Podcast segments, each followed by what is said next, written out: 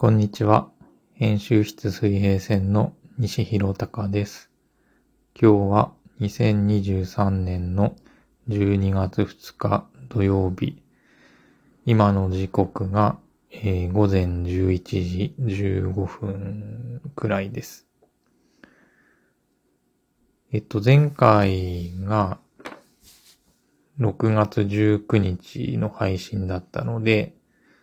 ま、約半年できなかったんですけれども、忙しかったです。今日が第9回です。えっ、と、例によって一人だと話しにくいので、目の前にナマズの人形、ナマズちゃんを置いてます。えー、だいぶだいぶというか、かなり寒くなってきて、えー、ヒーターを出したり、えエアコンをつけたりして、えー、しのいでますけど、うんと、みかんの季節で、まあ、みかんが美味しくて食べてるんですけど、あのー、以前に一緒に本を作ったことがある、えー、英語通訳者の山之内悦子さんっていう人がいるんですけれども、えっ、と、普段はカナダに住んでらして、えー、そこでお仕事、生活をなさってるんですが、今、愛媛のご実家に、えー、来てらっしゃるということで、えー、メールが来まして、愛媛の美味しいみかんどうかということで、ぜひという返事をしまして、えー、おそらく来週ですかね、美味しい愛媛のみかんがたくさん届く予定です。えー、楽しみにしています。えー、っと、先月、先月ですね、先月の下旬にずっと作ってました、えー、藤井貞和言葉と戦争、造法審判という本が、ようやくできました。うーん。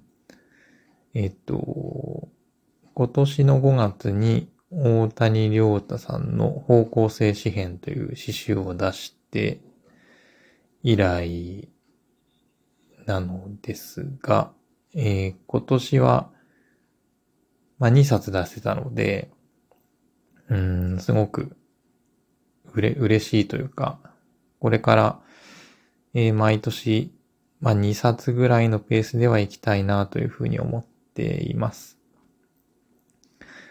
で、この造語審判言葉と戦争なんですが、だいたい350ページありまして、えー、やっぱり300ページぐらいを超えてくると、編集作業がかなりきつい、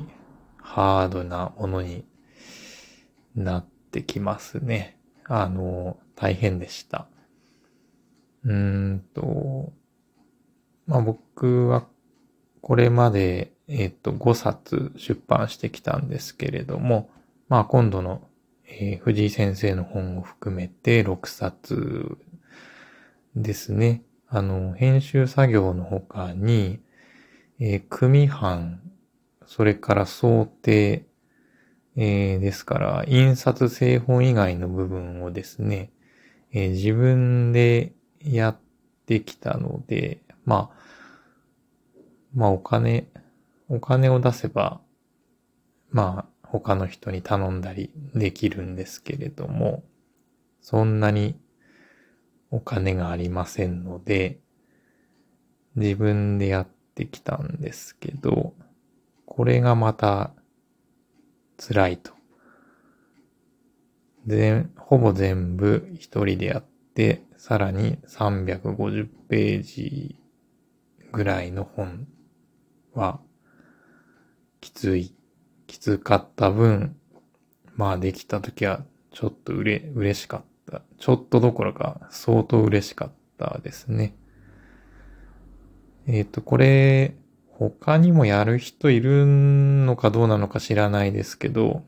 本ができた時は、必ず僕は一冊枕元に置いて寝ます。まあなんか読んだりするわけじゃないんですけど、まあ嬉し、嬉しいので、とにかく一晩一緒に寝ると。一晩一緒に寝るですね。なんか変な言い方ですけど。あと今日は、あの、その言葉と戦争についても話したいんですけど、それはちょっと次回に置いといて、えー、今日は藤井貞和先生のご紹介を、ましたいと思ってます。あの、藤井貞和先生は、まあ、1942年の生まれなので、今、81歳ですかね。80、80歳か81歳なんですけれども、えー、まあ、源氏物語論を中心に、まあ、研究をなす、物語論ですね。物語論をやってらして、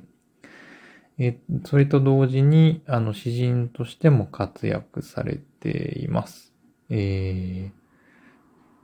各種、各種の賞の受賞多数、えー、研究の方でも、施策の方でもですね、えー、旺盛な執筆活動をされています。えっ、と、それでですね、あの、藤井先生の、えー、本の中で、続藤井貞和詩集っていう、あの、視聴者っていう詩の出版社から出てる現代詩文庫っていうシリーズの一つなんですけども、続藤井貞和詩集がありまして、これの後ろの方にですね、あの、何名かの人の藤井貞和論というか、まあ作品論と詩人論っていうのが載ってまして、そこの詩人論に、あの、作家のまあ詩も書かれますけど、ねじめ正一さんの、えー、藤井貞和論、詩人論ですね。えっ、ー、と、が、えー、載ってまして、これが非常に面白いと言いますか、藤井先生の、まあ、人物としての一側面をですね、あの、うまく表現されているので、ちょっと長いんですけども、途中を省略しながら、えっ、ー、と、紹介してみたいと思います。えっ、ー、と、ねじめ正一さんの、えー、藤井貞和人物表ですね。えっ、ー、と、始めますが、ここからが引用です。えー、藤井さんはいつもうつむき加減で地面を見つめながら歩いている。雪の日でも藤井さんはゴムの長靴を履いて、長靴の先を見つめながらうつむき加減に歩く。うつむき加減に地面を見つめながら歩いているくせに、藤井さんは転ぶ。足を滑らせ、立ち上がり、歩き出してもまたすぐ滑って、もう一度立ち上がって歩き出しても、自分がなぜ転んだのかわからないような困った顔つきをして、危なっかしくうつむき加減で歩く。私が知る限り、藤井貞和ほど歩くのが下手な人はいない。本当に下手である。前に向かって歩いていても、カニの横歩きみたいだし、シラフで歩いていても酔っ払っているみたいである。中心のない歩き方である。地面に足はついているのだけれども、ちょうど雷門助六演じる操り人形を、人形踊りみたいに、スー、わー、スー、わーと不安定である。雪の日の歩き方を最初に紹介したけど、藤井さんは晴れていても歩くのが下手だ。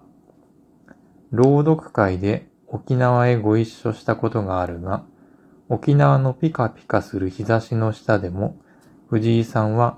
眩しかったせいもあるだろうが、やっぱりうつむき加減で、スー、ふわー、スー、ふわーと危なっかしく歩いていた。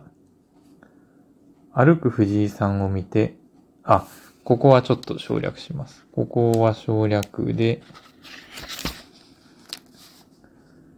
藤井さんのそんな歩き方を見て、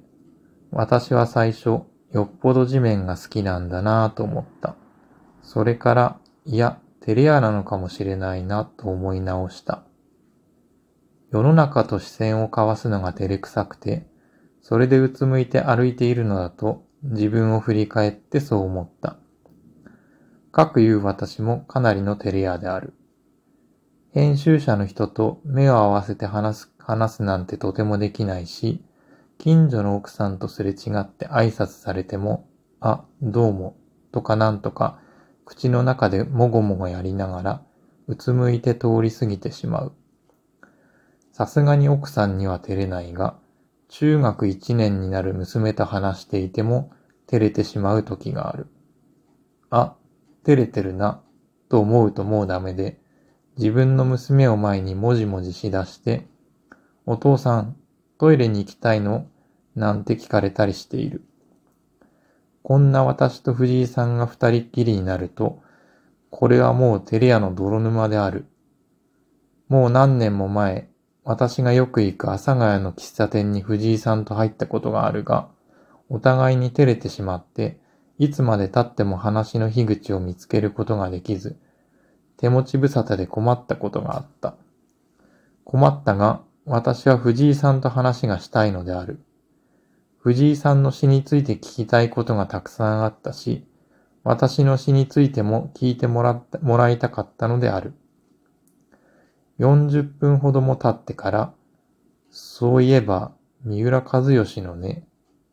と藤井さんが言い出して、どうにか話が始まったが、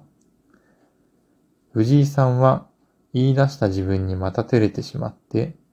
私の方も照れている藤井さんに照れてしまって、結局、三浦和義の話をほんのちょっとしただけで別れてしまった。詩の話なんか照れくさくて全然できなかった。初対面でなくても藤井さんは書くも照れ屋なのである。だから藤井さんの対談は結構喋っているように見えても、その奥で喋っている自分に照れてれてれに照れているような感じがする。しかし藤井さんは自分の照れを必死で押し込めながら喋る。ちゃんと付き合う。うん、途中省略です。えここからが僕が面白いと思うんですけども、以前私は藤井貞和のことを地上に紛れ込んだ二人の天使のうちの一人だと書いたことがある。もう一人は長島茂雄である。二人はどちらも天使だから、地に足がつかないのである。藤井貞和は地に足がつかないから歩くのが下手で、長島茂雄は地に足がつかないからスライディングだってあんなに華麗なのである。えっと、この文章のタイトルは天使の歩き方です。ねじめ正一さん。長島茂雄さんって、ど、どうなんでしょう？私41歳ですけど、その下ぐらいになるともう、ちょっとわからないかもしれませんね。えっ、と、まあ、藤井先生の一側面に過ぎないと思うんですけれども、ただなんかこの天使の歩き方に書かれているのが私も非常にわかります。えー、それでいて、それでいて、あの、藤井さんの書くものは、照れていないと言いますか。あの、なんて言うんでしょうね。ちょっと表現が難しいんですけども。うん。なんか、あ、あってほしい、あってほしいですね。藤井、藤井先生は僕は大好きです。今、15分ぐらい喋ったようですけど、あの、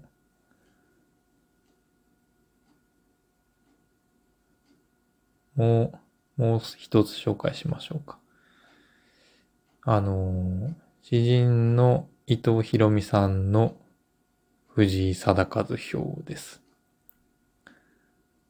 藤井さんは日本語を使って詩を書く。当たり前だいえいえ、もしかしたらそれはいろんな抵抗運動や意識の変革の末に彼が勝ち取ったことなのかもしれないじゃないか。もともと藤井さんは水星人間だった。あ、水に住む人間ということですね。日本語は手に入れたが、実はまだ彼は水の中で生息している。水圧は高く、酸素は足りない。ヒレの一かき一かき、エラ呼吸の一息一息に、彼は空気が、空が、自由が、呼吸が欲しい。歩きたい、歌いたい、踊りたいと感じているに違いない。水の中で彼は女子供や弱い者を助ける正義の味方だ。正義感は時々悪感にやられてしまうが、でもくじけない。彼は空の青さや風の気持ちよさを信じている。日本語の可能性も信じている。信じていれば、いつかきっと正義も言葉も愛も勝つ。その時、風はそよぎ、空青く、草木は緑だ。伊藤博美さんです。まあ、天使と言われたり、水星人間だったと言われ、水、水星人間ですね。水に住んでいる人間だったり、なんか一体どういう人なのかと思われるかもしれませんが。なんか、あったら絶対好きになると思います。はい。ちょっと、あの、言葉と戦争の話をし始めると、もうちょっとかなり長くなりますので、今日は藤井先生の紹介に留めたいと思います。はい。ちょっと、これからご飯を食べますかね。多分。多分麺類になると思います。それでは、ありがとうございました。えー、っと、今度はあまり間を置かずに、えー、新しい配信をしたいと思いますので、引き続きよろしくお願いいたします。